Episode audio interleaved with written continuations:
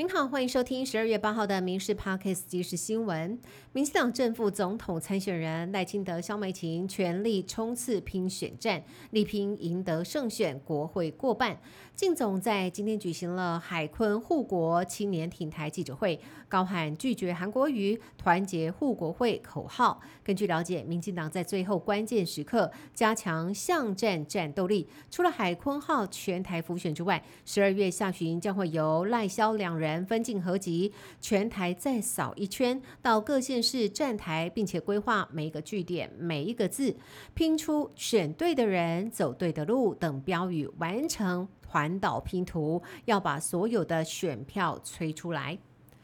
国民党副总统参选人赵少康从政四十年以来，争议发言从来没有间断，包括了过去他曾经反对总统民选。甚至公开讲过本省中产阶级棍子不长眼等撕裂族群的言论，针对赵少康挟着战斗蓝声量，用仇恨言论企图激化社会对立。民进党发言人林楚英、卓冠廷以及部分区立委候选人王义川就公布民进党中央整理的他过去争议言行，痛批赵少康就是偏激、投机、斗鸡的三机一体。总统大选进入倒数，民众党总统候选人柯文哲民调连日暴跌，最近更在专访当中自曝内心本质还是深绿的，抢攻绿营选票的意味相当浓厚。对此前民进党秘书长罗文嘉在今天受访的时候提到，可能之前柯文哲被仇恨蒙蔽良知，现在掀开仇恨，发现良心还在，不错，这样挺好的，还说这就是台湾美德。脸书粉砖林北好友版主林玉红涉嫌与前国民党党工许哲斌自导自演恐吓案，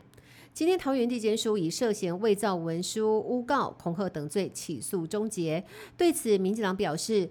林玉红跟许哲斌落网之后，缺蛋不见了，坏蛋也没了，甚至蛋也降价了。当初林玉红发文称遭到恐吓，蓝白两党一票人都发文力挺。而国民党总统参选人侯友谊不但发文声援，还跟进抹黑民进党相关人士，应该立刻道歉。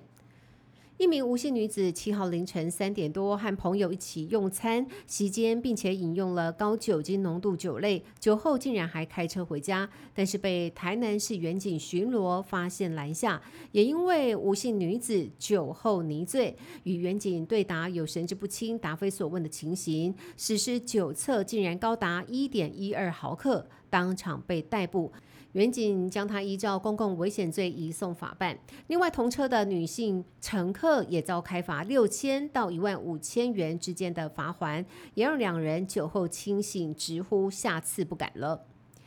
民众购买感冒药寄给中国亲友的现象不断，为了防止去年普拿疼缺货的情景再度重演。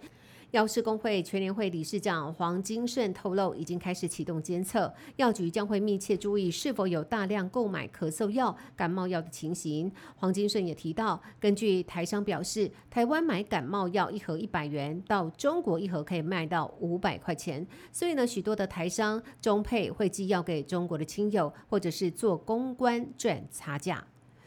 天团五月天日前在上海演唱会，却遭中国直播主质疑是假唱。中国当局更发出声明，表示要出手调查。连日来，主唱阿信除了 Po 文驳斥之外，五月天在台湾时间凌晨三点多，霸气全球同步直播法国巴黎演唱会的现场，吸引了超过六万网友抢看。阿信飙歌三个小时，连唱了三十一首歌，用演唱实力霸气反击假唱疑云。今天台湾首间的宝可梦中心在台北百货正式登场，开幕第一天就吸引了上千名的民众排队进场，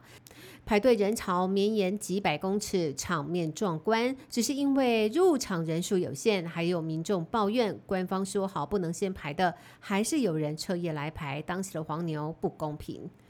随着以哈战事迈入第三个月，加沙已经有一百九十万人流离失所，占加沙人口的百分之八十五。六号下午，拉法难民营又有住宅惨遭空袭，在死者当中又包括了多名来不及长大的幼童。加沙人道危机也持续恶化。联合国世界粮食计划署警告，加沙正在闹饥荒，严重的程度令人震惊。